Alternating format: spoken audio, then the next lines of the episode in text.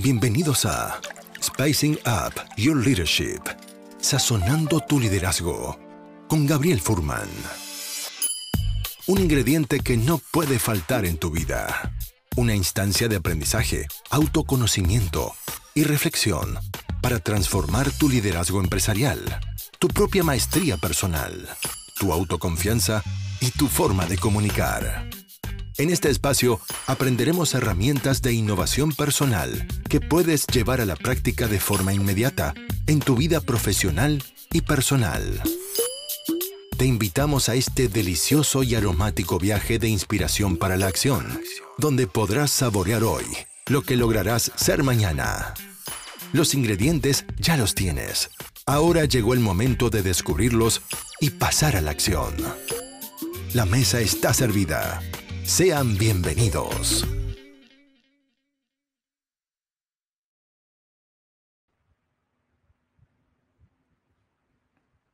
Muy bienvenidos, queridos amigos. Es un placer poder estar compartiendo con ustedes una vez más en un episodio de Sazonando tu liderazgo. Vamos a hacer un episodio live en este momento con un invitado, un invitado de lujo eh, y mm, obviamente esto también está quedando grabado, entonces eh, los que puedan van a estar participando del live, quizás dejando comentarios o preguntas, van a poder escuchar esta conversación. Y también esto está siendo grabado y eventualmente va a ser también un episodio más dentro del podcast de Sazonando tu liderazgo. Para aquellos que quizás aún no lo han revisado, los invito a revisar mi canal de YouTube. Si me buscan por mi nombre, Gabriel Furman, van a poder ingresar a mi canal de YouTube, donde todas las entrevistas que he tenido en mi podcast con líderes influyentes, emprendedores, expertos en temas de liderazgo, todo ese material está disponible en mi canal de YouTube para que puedas aprender de forma gratuita y creo yo que es material de calidad que entrega valor no solamente desde aspectos eh, teóricos, sino que es por sobre todo aspectos pragmáticos y con ejercicios y herramientas prácticas. Quería, antes de darle la, bienvenida y la entrada a, a nuestro invitado de hoy, quería recordarles que estamos a muy pocas semanas de ya comenzar nuestro grupo número 8, generación número 8 de certificación en coaching y liderazgo. Y por lo tanto ya la gente se está inscribiendo, quedan algunos cupos, son grupos pequeños de aprendizaje entre 10 y 15 personas. Y por lo tanto, si te gustaría saber más información de este programa que va a comenzar en pocas semanas, encantado de que te pongas en contacto conmigo vía LinkedIn, me puedes escribir un mensaje por interno y podemos empezar a conversar y te puedo contar más detalles de este programa de certificación en coaching y liderazgo que está por comenzar. En el episodio de hoy, en este live, tengo el privilegio de contar con un guest eh, muy especial. Su nombre es eh, Gabriel Gurovich. Y yo investigué un poquito eh, desde la perspectiva profesional, como el currículum que tiene, y es realmente impresionante todo lo que ha hecho como emprendedor, charlista, experto en diversos temas. Y obviamente, si quieres saber más de él, puedes entrar a, su perfil en LinkedIn. Pero cuando yo le pregunté, ya, ¿cómo te gustaría que te presente en una o dos líneas? Fue genial lo que Gabriel me dijo. Me dijo, mira, en breve yo me podría definir, o yo creo que las dos o tres palabras que podrían definirme es que soy un emprendedor serial y futurista. Así que, Gabriel, te quiero dar la bienvenida para que puedas pasar a este espacio virtual y es un placer poder tenerte aquí. Muchas gracias, Tocayo. Eh, la invitación que me hiciste me parece fenomenal, la conversación que vamos a tener. Y nada, saludarlos a todos los que están conectados, los que nos van a ver después. Em, es un honor para mí estar aquí. Muchas gracias, Gabriel. Yo quería, eh, siempre parto estas conversaciones con una pregunta para empezar a conocerte a ti más como persona antes que como profesional. Porque de hecho hay una frase en liderazgo que dice que para que la gente crea o conecte con el mensaje, primero tiene que conectar con el mensajero. Y, una pregunta que me gusta hacer a mí, a mis invitados, es la siguiente, y veamos cómo, cómo te la tomas tú. ¿Cómo Gabriel Gurovich ocupa su, su tiempo en el planeta Tierra? Qué bonita frase, qué bonita pregunta. Em, lo primero es que comparto plenamente que mensaje y mensajero son una, son una simbiosis y, definitivamente un mensaje descontextualizado o un mensajero sacado de su ámbito eh, puede generar estragos, ¿no? Pero a tu pregunta, eh, yo creo que he tenido la fortuna los últimos años, en particular del 2013 en adelante, de gastar mi tiempo generando impacto. Y me encanta el concepto de impacto porque es tremendamente amplio ¿ah? y no está solamente vinculado con proyectos de emprendimiento, negocios, etc. Eh, generar impacto, y entendamos positivo, por supuesto, em, es una actitud hacia la vida y hacia el resto del planeta em, que yo de alguna manera descifré producto de, un posgrado que hice en Singularity University ese año, en una universidad que se dedica a juntar, digamos, las tecnologías exponenciales eh, con el mundo corriente para que los cambios de impacto, por supuesto, ocurran más rápido. Em, y me enamoré del concepto, me enamoré de la posibilidad, de, de las amplias posibilidades que le da a una persona mirar su vida desde la lógica de cómo generar el mayor impacto posible. Así que en eso he estado gastando mi tiempo. Qué genial. Me encanta el concepto de impacto y cómo tenemos el poder como seres humanos, cada uno, de impactar dentro de su radio de influencia. Creo que es una misión fantástica y me encanta que lo digas así porque también a mí me refuerza el hecho de que dentro de mi círculo de influencia con las cosas que hago puedo tener un impacto que trascienda incluso mi propia existencia y quizás puedo dejar algo incluso cuando yo ya no esté. ¿Qué te parece esa idea? Eh, lo de la trascendencia y, el cuando ya no esté, de verdad que para mí es un tema difícil. Em, cuando yo era pequeño, 10, 12 años, eh, enfrenté casi directamente el, fenómeno de la muerte, pues mi madre tuvo un cáncer muy jodido y algo en mí bloqueó la posibilidad de abordar ese tema con tranquilidad, te lo digo mm. sinceramente.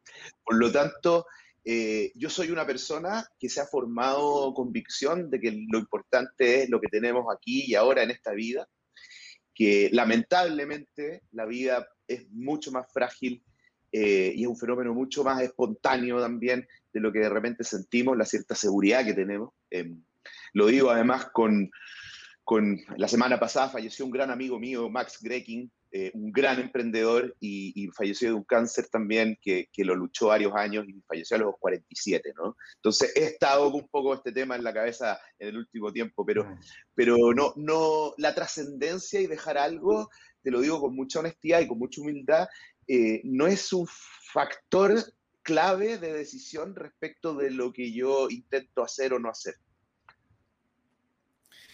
Yo te quería preguntar, cuando tú me dijiste emprendedor serial y futurista, dije, oh, impresionante. O sea, he, visto así a la pasada el currículum que me mandaste, que es mucho más amplio, tu perfil en LinkedIn hay mucha más información, tu trayectoria como emprendedor también es notable y como speaker. Pero quería concentrarme, antes de hablar del futuro del liderazgo, que es como la temática que nos une, te quería preguntar, ¿qué significa primero, ser un emprendedor serial? Eh, buena pregunta. Mira, los emprendedores normalmente nos abocamos con cuerpo y alma a algún proyecto, ¿no? Eh, y este proyecto, bueno, puede fracasar o tener éxito. Pero una vez que madura y los emprendimientos como se llama al principio, One Man Show, se transforman en algo que ya parece compañía y, después de eso ya algo que tiene una estructura y, ciertos roles definidos. Al principio uno pasa el cable red por la orilla, saca la basura, va a vender, ¿ah? firma los contratos, factura, y después las cosas se van organizando, etc. Yo creo que los que tenemos esta sensación de que lo que nos gusta es, crear más que administrar, eh, tendemos a los años, de alguna manera, alejarnos de del emprendimiento o de la primera línea o de la administración. para esto eh, reconozco la importancia y, la fortuna que he tenido tener buenos socios, por supuesto, porque alguien tiene que hacer la pega definitivamente. Y, nos motiva más y nos orientamos más a partir otra cosa de ser. Entonces, los emprendedores seriales, creo que tenemos esa lógica, es hemos emprendido muchas veces, pero siempre después de otra, y, no en paralelo. Existen también los emprendedores paralelos, llamémoslo así, gente que anda metida en 14 proyectos al mismo tiempo, ¿ah? haciendo equilibrio con muchas pelotas en el aire. Eh, yo ya encuentro suficientemente complejo un negocio o un emprendimiento como para tener dos en paralelo, ¿no? O sea, Elon Musk, que quizás es el pináculo de esto, ¿no? Es el CEO de SpaceX, que va a transformar a la humanidad en una eh, civilización multiplanetaria y a la vez es el CEO de Tesla está tratando de colaborar para que el mundo no contamine con combustible fósil, ¿no? Y tú decís, wow, o sea, ¿cómo lo haces, no? Ese, ese es, como el uno partido por el emprendedor serial. El emprendedor serial es algo, si tú quieres, eh, más humilde, más aterrizado, pero, pero creo que la, la característica somos personas que, que nunca nos vamos a transformar finalmente en empresarios. Eh, eh, no tiene ni bueno ni malo, una característica. O sea, por lo que entiendo, entonces un emprendedor serial, y quiero chequear si efectivamente te entendí bien, y si no, por favor, corrígeme, es un emprendedor que va desarrollando proyectos uno después de otro. Correcto. Y normalmente la, motivación de cambiarse a un segundo proyecto cuando ya uno ha sido exitoso y está funcionando y de alguna manera ya es una estructura más funcional, con más personas, una empresa más propiamente tal, digamos, y eso normalmente ocurre no antes de los tres, cuatro años desde empezar, eh, eh, es que de alguna manera esa nueva estadio de la realidad em, te frustra, te aburre, eh, de alguna manera sientes que no puedes entregar todo tu potencial, definitivamente que hay gente que lo hace mejor que tú, en mi caso personal, em, cosa que también me costó un tiempo reconocérmela. Em, yo no soy un buen gerente. Yo no soy una persona que sepa mantener a un equipo cohesionado, trabajando, eh, cada uno en su rol, coordinado y todo lo que implica. Pero yo soy un muy buen líder para disromper una situación, para comenzar de la, sacar de la inercia algo, eh, dar el primer de cero a uno, digamos, ¿no? Em, en esa situación normalmente eh, ocurre que uno genera relaciones súper horizontales, de extremada confianza, eh, generalmente grupos pequeños, que están dispuestos a entregarlo todo, ¿no? Las pizzas y hasta las 3 de la mañana programando, la clásica imagen que uno se puede dar en el mundo de las startups, ¿no? Eh, pero que finalmente cuando hay que separar, digamos, la intimidad y la entrega total hacia unas funciones más eh, eh, gerenciales o qué sé yo, de administración, no necesariamente tenemos el perfil de hacer el follow-up, mantener al equipo cohesionado, eh, seguir un plan bien trazado, revisar el presupuesto de manera sistemática y tantas otras cosas que son fundamentales a la hora de ser un buen administrador, un buen ejecutivo. Eh, reconocérselo a uno mismo, cosa que por supuesto al principio los emprendedores cuando partimos creemos que somos los mejores para todo y que para qué sirven los abogados y para qué sirven los vendedores, y yo sé todo. Em, me tomó un tiempo. Y cuando logré liberarme de aquello, em, creo que empecé a transitar en este mundo del emprendimiento serial con una sonrisa en la cara, si tú quieres, y con una sensación en el alma de que ahí estaba lo que yo quería hacer y dedicarme el resto de mi vida. Mira, te leo un comentario interesante que comenta acá María José Delgado. Dice, esa adrenalina de partir de cero. ¿Cómo lo conectas tú con, este concepto de emprendedor serial? Em, me viene a la mente un libro que probablemente mucha gente ha leído que se llama eh, From Zero to One de Peter Thiel. Peter Thiel es uno de los fundadores de PayPal y, y Palantir y varias otras compañías y es un gran inversionista de riesgo en Silicon Valley. Eh, y él dice, lo más difícil, y piénsenlo los que tienen mente matemática, es lo mismo, lo más difícil es pasar de cero a uno. ¿ah? Mm. De ahí para adelante ya es, porque en el fondo es el crecimiento es infinito, ¿no? Es como el delta de cero a algo es infinito. Y, y no me acuerdo bien quién es, pero creo que fue Roberto Muso, otro emprendedor muy conocido acá en Chile, muy interesante además, eh, académico, que siempre dice que em, desde que uno parte hasta que llega a break-even es emprender. y todo lo que viene después se llama management. Eh, eh, entonces, no sé si eso les resuena. Está notable eso y me encanta cómo expresaste este concepto de, de startup. Quizás yo también lo relacione. En inglés significa startup, también es como, es, como es, comenzar. Y a veces lo más difícil, yo una vez escuché una frase en inglés que dice, What stops most people is to start. O sea, lo que detiene a la mayoría de la gente es comenzar, el, salir del status quo, el, salir de la inercia. Eh, no, claro. Como decía, como decía Newton también, que un objeto se va a mantener, digamos, en inmóvil a menos que haya una fuerza que venga y lo mueva, ¿no? No, claro, por, conservación de energía, digamos, eso lo que pasa en el espacio. Pero, pero eh, yo estoy de acuerdo, quizás la terminología, sobre todo en el mundo del emprendimiento, está como súper utilizada y ya nadie se detiene un segundo a pensar eh, qué es lo que significan esas palabras, ¿no? Como lo que acabas de hacer tú. De, claro, startup. Eh, yo te diría que hay un concepto que seguramente tú también has tratado en el, en, el contexto del liderazgo, que, que es la procrastinación. Em, mm. em, yo, yo soy, y antes tenía como tag en mis redes sociales, antiprocrastinando. Eh, yo soy un antiprocrastinador. Esto es una disciplina, ¿ah? esto es un método. Em, cada vez, porque todos lo sentimos, esa sensación de que sé que tengo que hacer algo, pero no encuentro la fuerza interior para empezar a hacerlo, y que después, todas esas horas que procrastinaste, te diste cuenta que fueron una estupidez, porque si te hubieras estado a hacer, hacer el presupuesto de una vez en el Excel, ya estarías jugando a la pichanga, digamos, o lo que sea. Eh, ese es ese concepto, el de procrastinar. Eh, cuando uno tiene lúcido eso en la mente, eh, y se esfuerza, que es una cosa metodológica de todos los días, de pillarte procrastinando y evitar hacerlo, creo que ayuda mucho al startup, digamos, a, lo que tú decías, ¿no? Al, empezar a hacer.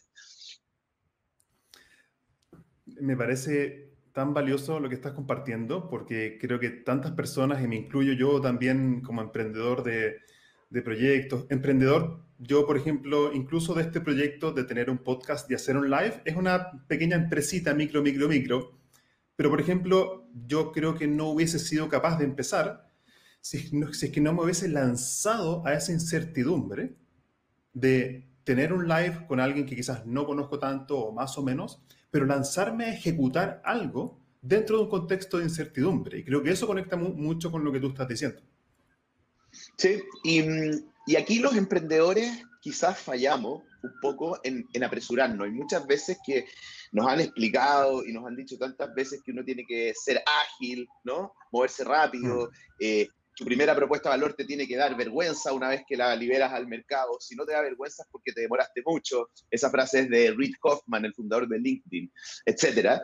Eh, que, que, a veces nos apresuramos y, por las ganas de hacer algo, eh, hacemos algo mal hecho, ¿no? Un podcast penca, ¿ah? editamos mal. Em, entonces yo también, y quizás esto es madurez y los años, yo tengo 41 años, em, em, planificar también es empezar. Mm. Eh, y planificar a veces no se toma como yo ya estoy en el proyecto, sabes que ya me subí, pero lo que me toca primero es agarrar un lapicito y un papelito eh, y hacer unas cajas y unas flechas y de alguna manera visualizar todo lo que tengo que hacer, de alguna manera organizar mi mente para los pasos lógicos a seguir. Eh, eso ya es empezar, esa parte de la planificación. Yo, de nuevo, con los años creo que, que ya en el fondo entiendo el valor que tiene, entiendo que cuando estoy en esa etapa ya empecé, eh, y entiendo que hacerla la más colaborativamente posible, eh, involucrar a la mayor cantidad de personas a esa etapa previa, que normalmente los emprendedores hacemos muy para callado, muy solo, eh, es factor de éxito.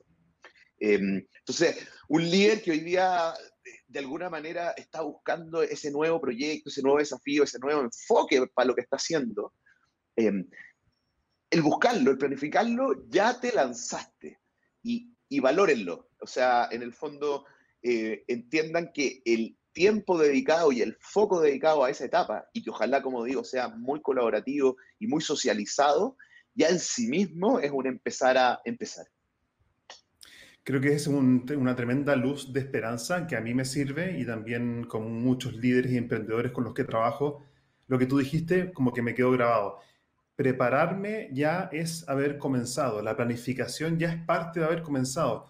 Y me encantó eso, porque muchas veces quizás nos tiramos para abajo y decimos, pucha, pero no he ejecutado nada. Eh, llevo mucho tiempo preparando. Eh, lo que tú dijiste, como que para mí abre una puerta de esperanza de entender que el proceso de preparación es ya haber comenzado. Me parece genial. Ahora, también desde mi perspectiva, no sé cómo lo ves tú, a veces la preparación puede generar parálisis porque me puedo quedar preparando y preparando y preparando por siempre. Eh, y creo que a veces, por lo menos a mí muchas veces me costó pasar de la preparación a la ejecución. Ahí también hay un salto que me imagino que hay que dar. ¿Cómo lo ves tú eso? Eh, estoy de acuerdo, eh, pero aprendí hace un tiempo que de las disciplinas de las cuales me declaro absolutamente ignorante, como es la sociología, alguien me contaba esto de, de, los estudios etnográficos. Para entender ¿Cómo funciona una sociedad desconocida? Eh, imagínate un pueblo aborigen en la mitad de la Amazonía. Los sociólogos se involucran con ello desde la mirada del observador eh, externo, si tú quieres. O sea, se sentaban en la villa, me imagino, y no hacían nada más que procesar la información de lo que veían, de las relaciones interpersonales, de, de las actividades diarias, lo cotidiano, para intentar darse una explicación cómo funcionaba esa sociedad, ¿no? De nuevo, quizás lo estoy explicando pésimo, me declaro totalmente ignorante, pero, pero el, el hecho de ser un observador e indiferente, eh, igual es estar haciendo algo. Entonces, mm. los emprendedores nos pasa que muchas veces llegamos a la solución o a la idea a través de un proceso de serendipia. Si alguien no conoce la palabra, la serendipia es esa situación en la que Yo no la conozco. con algo sin estar... Eh, eh, no sé si existe en español en realidad, pero eh, en inglés serendipity. Y, básicamente dice esa situación en la que te encuentras con algo que no estabas buscando, ¿no? Mm. por lo demás, después los voy a dejar en el link un libro hermoso, maravilloso, de palabras de todos los idiomas del mundo que no tienen sentido en ninguna otra lengua.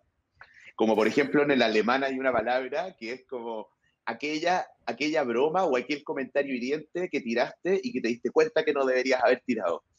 Eso tiene una palabra, ¿no? Entonces, eh, es súper interesante ver cómo las culturas desde el, desde el idioma también generan cierta, ciertas realidades, como hablábamos antes de salir al aire. Pero, pero sin desviarme, perdona, eh, la serendipia eh, es una actitud que a los emprendedores nos encanta, que es andar por la vida sin demasiado claridad qué es lo que estáis buscando, pero en actitud de buscarlo. Eh, lo mismo entonces hago el paralelo en, lo que tú comentaste desde el punto de vista de los líderes. Em, la parálisis por análisis no es en sí. mala, no es en sí mala, eh, siempre y cuando el análisis no sea volver a revisar el Excel 18 veces o mirar la misma información de la encuesta, o hablar con los mismos personajes dentro de la organización. Si el análisis es estar mirando nueva data, otro video de YouTube, otro artículo que salió no sé dónde, otra charla TED, ir a conversar con tus usuarios, clientes o cualquiera sea el contexto, eh, no lo encuentro dañino, todo lo contrario. Creo que solo empieza a profundizar desde, obviamente, la, la situación del observador externo, el que simplemente ve qué pasa, etcétera, hasta ya el más involucrado, para que decanten tus ideas, para que decanten tus planes. Quería mm, eh, llevarte, con tu permiso, Gabriel, a, la segunda parte de lo que apareció en esa frase cuando te describiste qué es lo que haces o a qué es lo que te dedicas. La primera parte era emprendedor serial. Quería ir a la segunda parte, futurista. ¿Qué significa para ti ser futurista? Em, voy a hacer la distinción lingüística entre el futurista y el futurólogo, porque se tiende a confundir. Y el futurólogo es más conocido más obvio. El futurólogo es aquel que desde su disciplina o desde más de una disciplina observa tendencias e intenta predecir o anticiparse, si tú quieres, al futuro, a cómo van a ser las cosas en cualquier ámbito en un momento futuro en tiempo. El futurista es una persona que intenta traer el futuro al presente. El futurista es alguien que, dado la información del hoy que maneja, se crea una situación futura inexistente todavía. Ya sea un nuevo producto, ya sea una nueva forma de hacer algo, ya sea eh, cualquier cosa, ¿no? Em, y busca entonces cómo llegar del estado actual de las cosas a eso que de alguna manera cree que es viable futuro, en un futuro, que, que, lo ve posible, que por último piensa que si aquello existiera el mundo sería mejor. No sé si queda clara la diferencia. Yo personalmente soy del, de la segunda banda, de los futuristas. ¿Cómo, ¿Cómo surgió en ti esa semilla futurista? Eh, no lo había meditado. Creo que parte con mi fascinación con la tecnología. Yo soy de esa generación que nos tocó tener un computador basic en la casa. O sea, yo partí con un Commodore 64, haciendo pequeños programas en basic, 10, GoTo, no sé qué. En, en, algún minuto entramos en la era de los, de los 086, eh, digamos, los PC compatibles con DOS, Windows. Eh, de ahí apareció un modem telefónico y nos conectamos a un BBS. Un par de años después apareció Internet, etc. Y, y mi fascinación eh, despertó muy temprano. yo era de esos niños que agarraba todo objeto eléctrico o electrónico de la casa y lo desarmaba para ver cómo era por dentro y me llevaba más de un reto porque no siempre los podía volver a armar, pero, pero yo siempre he tenido esa fascinación y esa curiosidad por lo tecnológico. Entonces yo creo que, que, que de ahí nace un poco esta cosa del, del futurismo. Eh, cuando yo construí el, mi primer BBS, para los que no saben lo que es un BBS, es el Bulletin Board System, que es previo a la Internet. Es decir, muchos computadores se conectaban a un computador central y había una especie de chat, una especie de email, una especie de intercambio de archivos. Como mi casa tenía una línea telefónica, solamente una persona se podía conectar a la vez por mí. Y yo soñaba, eh, estoy hablando por ahí, esto decía año 80, 90, 90, 89, qué sé yo, y yo soñaba con que todos los computadores del mundo estuvieran conectados al mismo tiempo y que no fuera una relación de a dos nomás, etc. Claro, eh, el 91 nace Internet, y yo lo debo haber conocido como el año 93 o 94, digamos. Eh, Internet como lo conocemos, por supuesto, las páginas web, etcétera. Antes había otra cosa. Eh, y, y, entonces yo ahí me di cuenta que eh, como que esa cosa futura que estaba ocurriendo, probablemente yo y muchos más la soñamos antes. y que si todos nosotros que soñábamos con eso de alguna manera trabajábamos para que ocurriese, eventualmente ocurría antes, eventualmente ocurría mejor, eventualmente ocurría porque quizás no ocurría. Y, ahí como que empecé entonces a, darme cuenta de, de, que era un futurista, si tú quieres, el concepto, la, la, palabra futurista la acuñé mucho después, pero, pero como actitud hacia la vida, actitud hacia el mundo, creo que parte de ahí. Para la gente que nos está escuchando y que quizás eh, ha escuchado, oído por primera vez el concepto de, ser un futurista. Te quería pedir si nos pudieses regalar un ejemplo concreto de cómo se manifiesta el ser futurista hoy en tu vida. Súper bueno. Eh, yo hoy día, llamémoslo así, COVID en adelante, me ha tocado mucho intentar colaborar con gente que está tratando de entender el nuevo mundo. ¿Sí? ¿Qué fue lo que cambió para siempre? qué, fue solamente, digamos, el punto álgido de la pandemia, pero volverá a ser igual, etcétera. Eh, dentro de las preguntas más abiertas y con menos base para contestar, está sin lugar a dudas qué va a pasar con la educación. ¿Sí? Entonces, hace no mucho estoy en un foro conversación de esto con, entre otros, un especialista en educación, y yo hago una declaración eh, bien osada. Yo digo que en 15 años más, los colegios se van a parecer más a una plataforma como Netflix que a la institución que hoy día tenemos en la mente como colegio. Y que la educación va a pasar de ser algo diseñado para los promedios, o sea, una currícula única por país, etcétera, a una cosa hecha tailor-made a medida para ti, de tus aptitudes, tus habilidades, tus intereses, quizás más adelante también de tu, de tu genoma, etcétera. ¿sí? Eh, y esto provocó, esto al especialista en educación le pareció imposible que en un futuro cercano, llamémoslo así, 15 años, esto fuese posible y que era imposible y que la educación como la conocemos se inventó en la revolución industrial, ¿cierto? Donde el recurso escaso era el maestro, eh, porque había poca gente que tenía conocimiento y había muchos ignorantes. Entonces, un maestro para 40 alumnos, piensa el concepto alumno viene el griego del no iluminado. ¿Ah? Entonces, oh, hoy día miráis... No sabía eso, está, buenísimo, buenísimo. hoy, hoy, día miráis...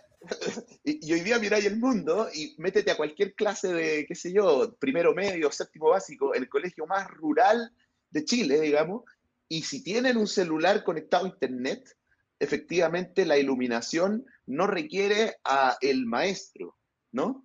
Entonces, todo esto que estoy describiendo fue una provocación en un, tema de, de, cómo el futuro de la educación, pero resulta que después me llama este personaje y me pide una reunión y un café, junto con un director de un colegio conocido, etcétera, da lo mismo cual, em, porque algo pasó en su mente, algo cambió, de considerar que era imposible este futuro que yo describía, a decir, es plausible, y no solo es plausible, lo podemos hacer nosotros. Entonces, eso, eso es, e, esa es la, el impacto, esa es la provocación, esa es la colaboración, si tú quieres.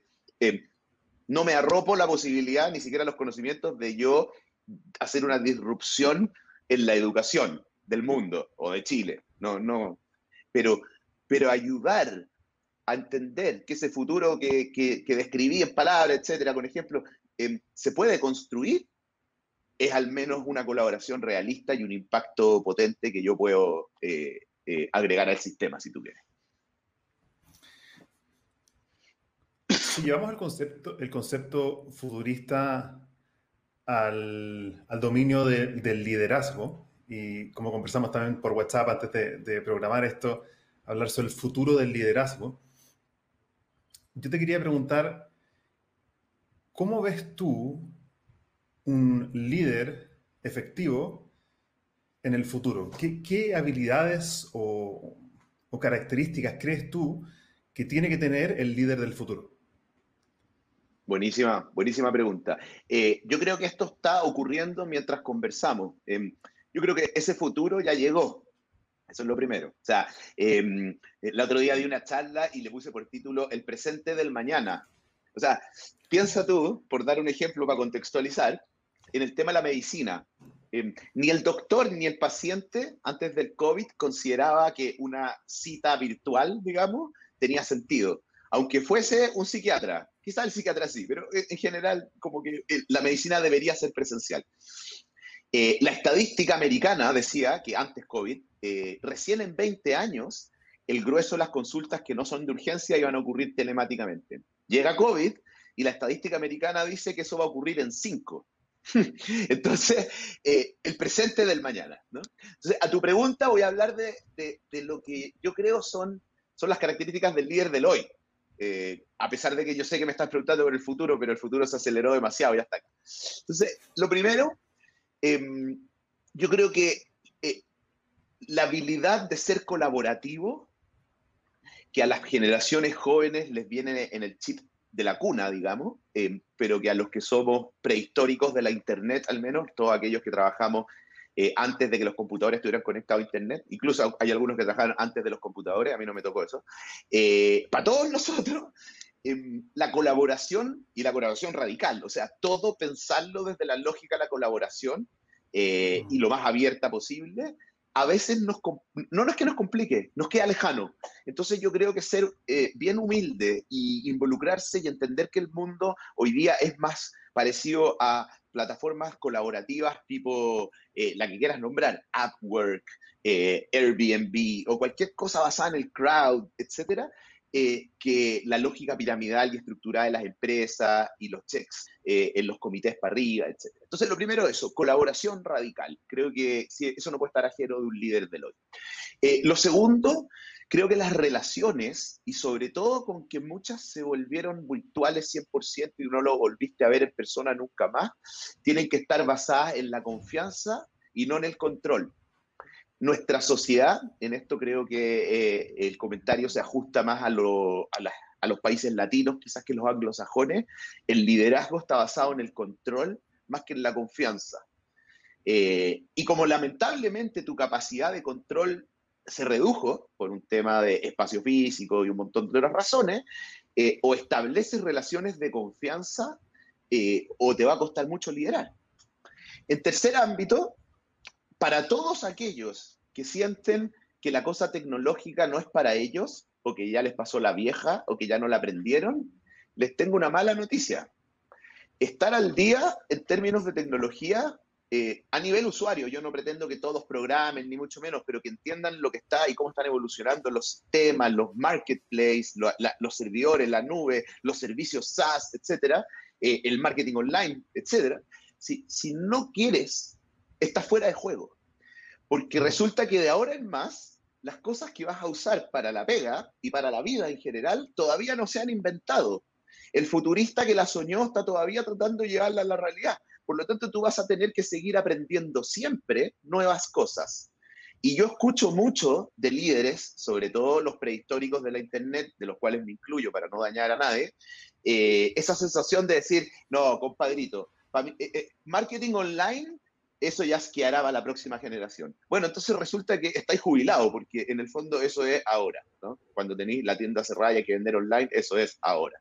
Eh, entonces, eh, actualizarse, eh, mantenerse al día, etcétera, es una necesidad. El líder que no es capaz de tener una conversación de tú a tú en términos de lo que está ocurriendo con su gente, que seguro está más al día, porque en eso no nos, no nos perdamos. Los, jóvenes digitales, llamémoslo así, los nativos digitales y, los que vienen ahora, los llamados pandenials, están al día. Entonces, si no tenéis lenguaje común, si no veis el mundo desde la misma óptica, no los puedes liderar tampoco. Em, y hay una parte que yo no tengo resuelta, que, de verdad quizás tú me puedes dar, Gabriel, quizás más luces, que es lo siguiente. Lo voy a ejemplificar con una anécdota que me contaron. Em, imagínate, hay un área de, una empresa eh, que tiene un jefe área y, cinco colaboradores. Los cinco colaboradores son todos millennials, súper colaborativos, radicalmente digitales, etc.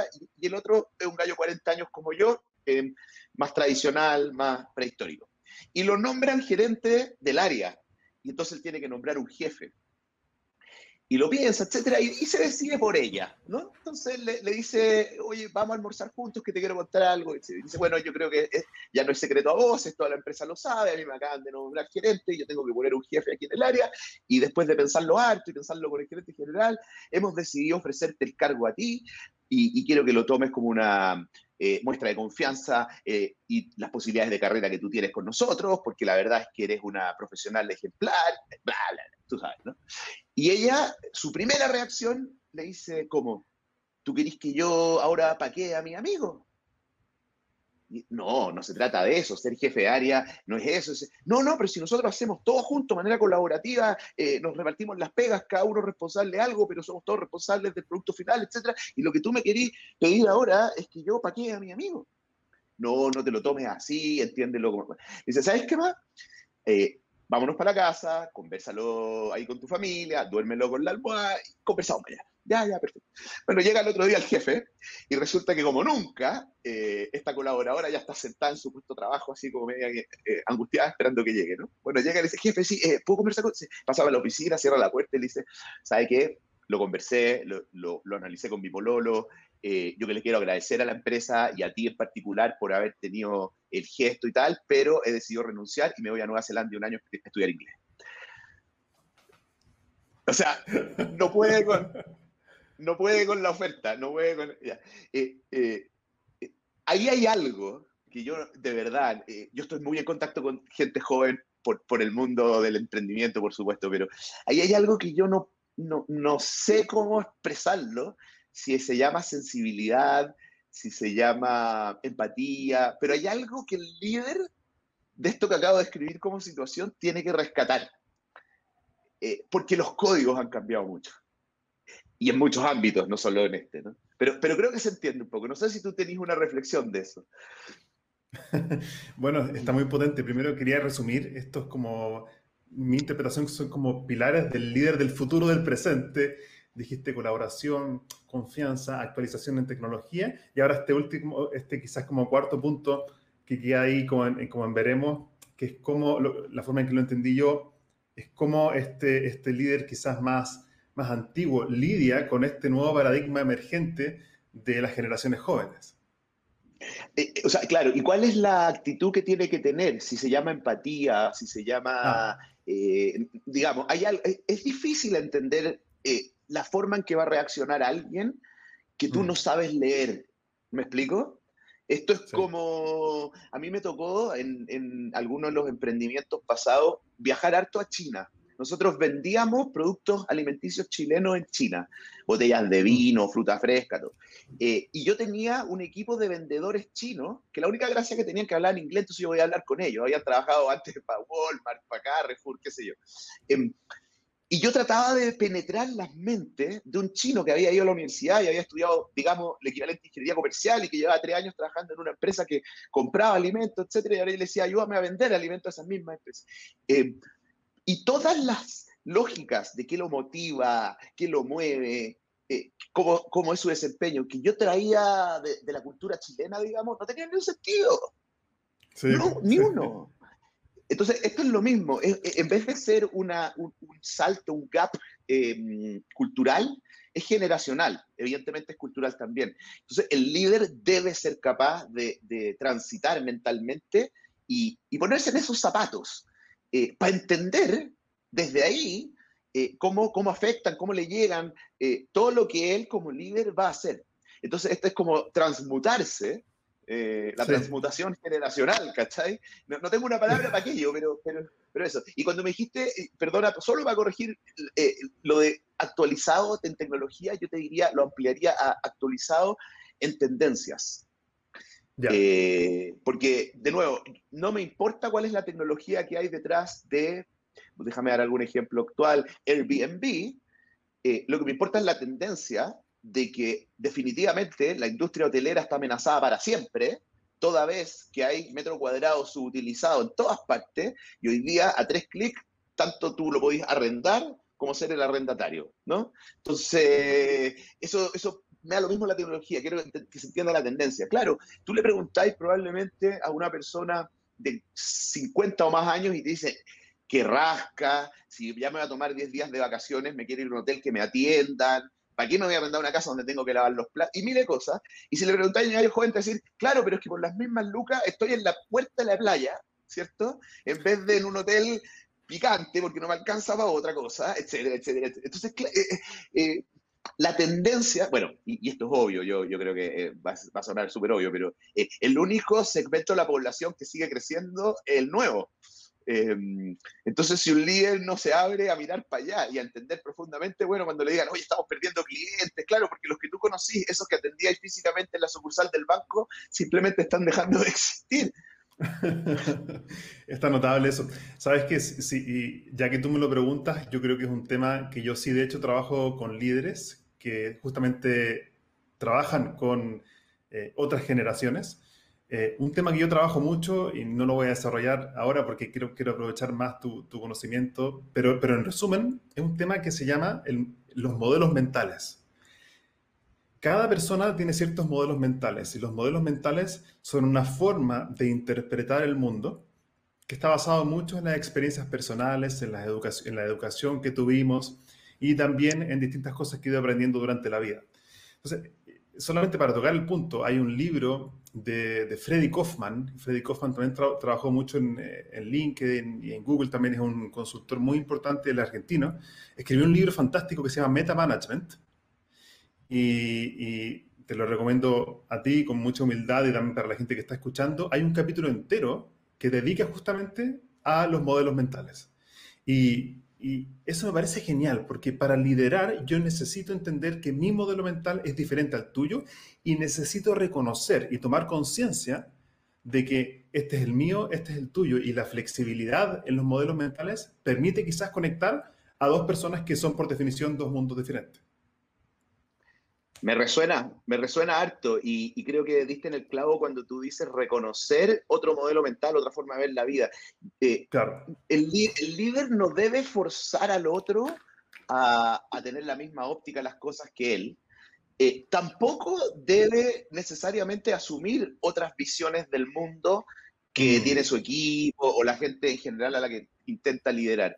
Eh, lo importante es lo que tú decís, es cómo aquellas dos mentes o visiones de mundo conversan, se entienden, mm. se alinean y finalmente colaboran para generar algún impacto positivo. Em, yo creo que eso también parte por un reconocimiento que yo no, yo no las entiendo todas ni yo las veo todas. Em, todos cometemos errores, eh, los, líderes se, se, se, se, protegen mucho, primero de tratar de no cometer errores, y en el caso de cometerlo, de hacer control de daño. O sea, piénsalo tú que existen hasta agencias de comunicaciones para momentos críticos cuando los líderes se mandan un condor o las organizaciones se, se, se qué sé yo.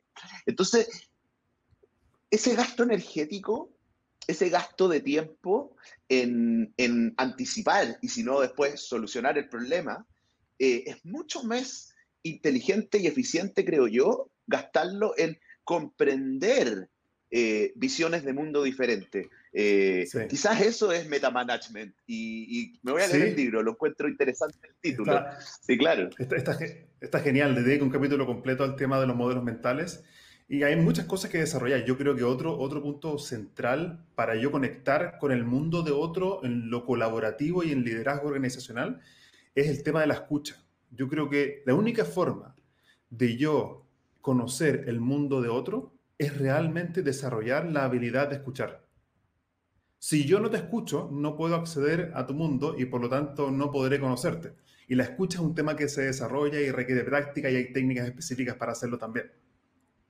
Qué interesante. No sé si me corté un segundito porque algo pasó, pero... Sí, sí, sí, eh, el tema de la escucha eh, requiere, requiere... Nosotros, por ejemplo, cuando hacemos, el, cuando hacemos eh, programas en, organizaciones o en, el, la certificación en coaching y liderazgo que tenemos, uno de los pilares centrales es la escucha, porque solamente si realmente sé escuchar, puedo abrirme al mundo del otro. Entonces, quizás esa podría ser un camino de conexión con alguien que es de otra generación. Realmente una escucha desde la humildad y realmente querer abrirme a entender la forma en que el otro ve el mundo. Yo creo que ese es un punto de partida potente.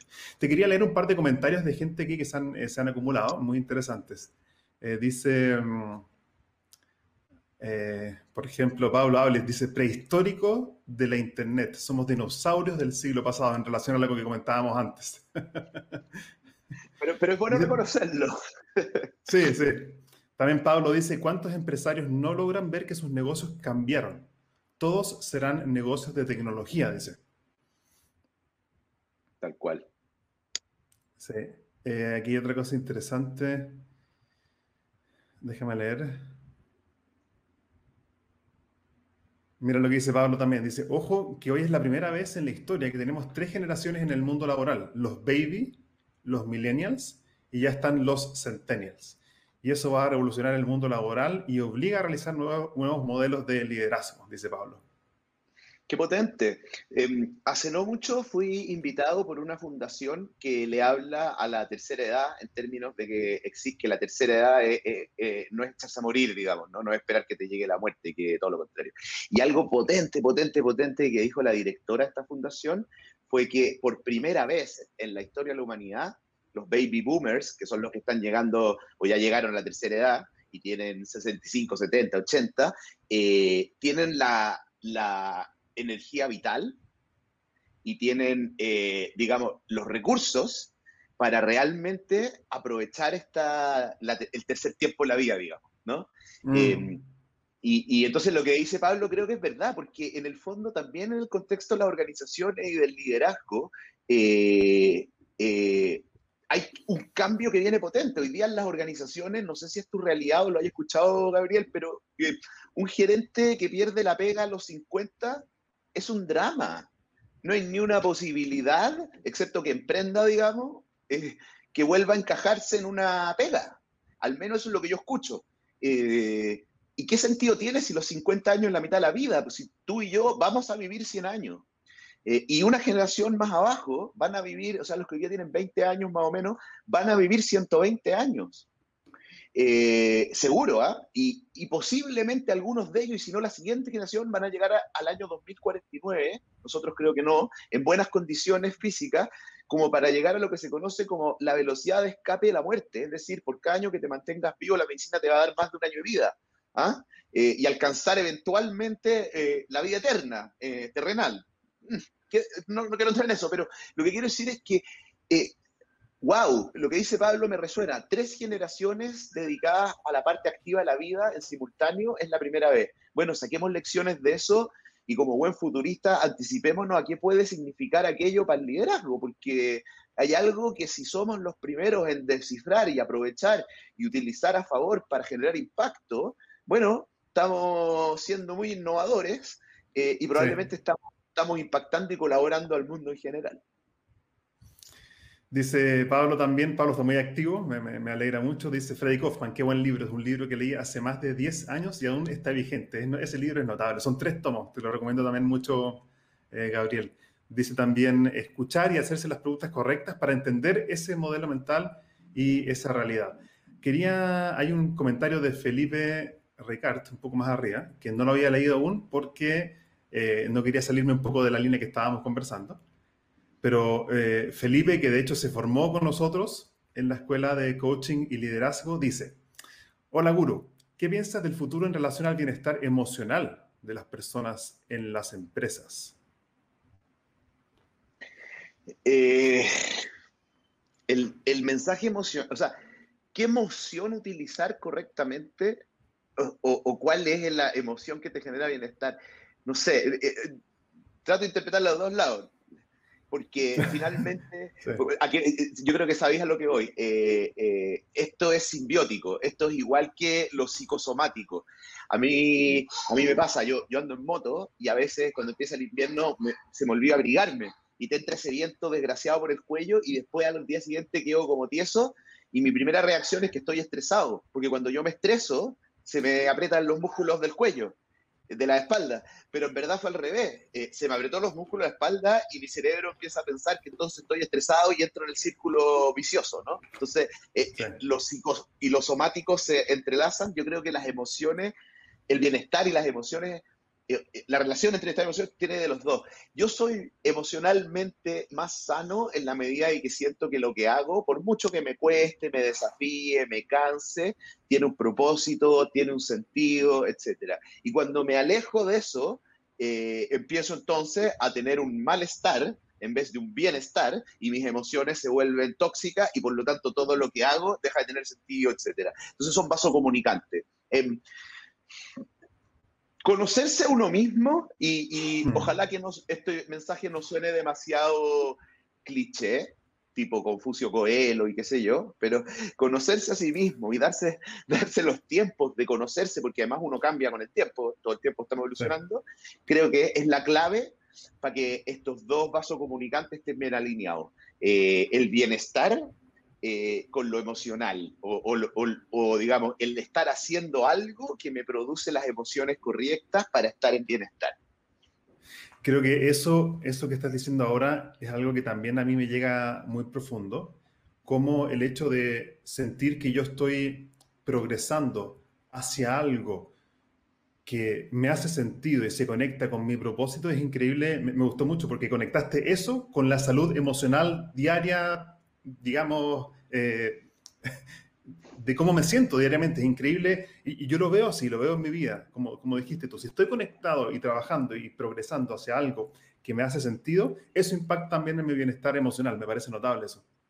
Y, ojo que no es puro entendimiento racional. Quiero contar una experiencia personal hace un poquitos días. Eh, tuve un problema, tuve un problema, digamos, eh, importante que me tenía la mente, no, dejaba, no me dejaba escapar del pensar cómo solucionarlo, ¿no?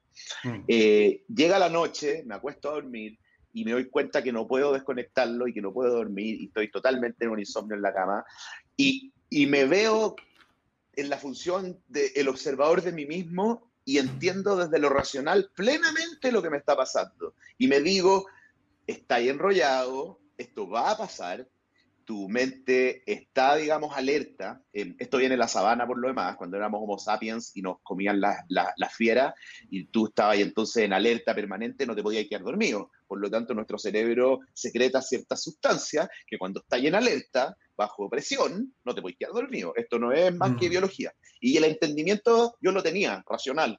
Y a pesar de saber lo que me estaba pasando a nivel somático, a saber, a, pesar de poder observar mi psique desde afuera y visualizar el fenómeno, no pude salir. Igual no dormí todo el lunes en la noche. Entonces, ojo, en nuestra conversación pareciera, Tocayo, que estas cosas son racionalizables eh, y, que, y que en el fondo los planos de lo racional y los planos de lo emocional uno, uno los tiene eh, por cuerdas separadas, pero están tan interconectados que, que el entendimiento tiene que ser cabal, tiene que ser completo, tiene que ser 360 grados, porque porque si no, no da. Y, yo no aspiro a, que, a, tener ese entendimiento en todos los ámbitos de la vida, pero basta con observar gente que se ha dedicado profundamente a la meditación o a otro tipo de prácticas de autoconocimiento, que de verdad ellos son capaces de controlar los dos planos del ser eh, y de alguna manera generarse más bienestar, ¿no? Gabriel, para ir cerrando esta conversación y también eh, poder liberarte y, que cada uno pueda seguir con sus tareas, quería cerrar con un par de preguntas que siempre hago al final. Y quería preguntarte, ¿cuál ha sido un consejo que has recibido de algún mentor o de otra persona en tu vida que te ha marcado? Eh, me ha pasado más de una vez. Eh, y, los relaciono generalmente los consejos más importantes a, alguna situación de, algún fracaso. Eh, creo que uno aprende muchísimo más de los errores que de los aciertos. Eh, y cuando he cometido errores, ha habido a veces gente que me ha acompañado o, me ha guiado o me ha dado algún consejo potente. Entonces, se me vienen muchos a la mente. ¿eh? Voy a dar uno en particular. Eh, yo cuando era muy joven trabajé un tiempo en consultoría. Eh, no sé si los que nos escuchan compartirán, pero los consultores en general tienen una característica, que somos inseguros y por lo tanto siempre queremos sobreperformar, ¿no?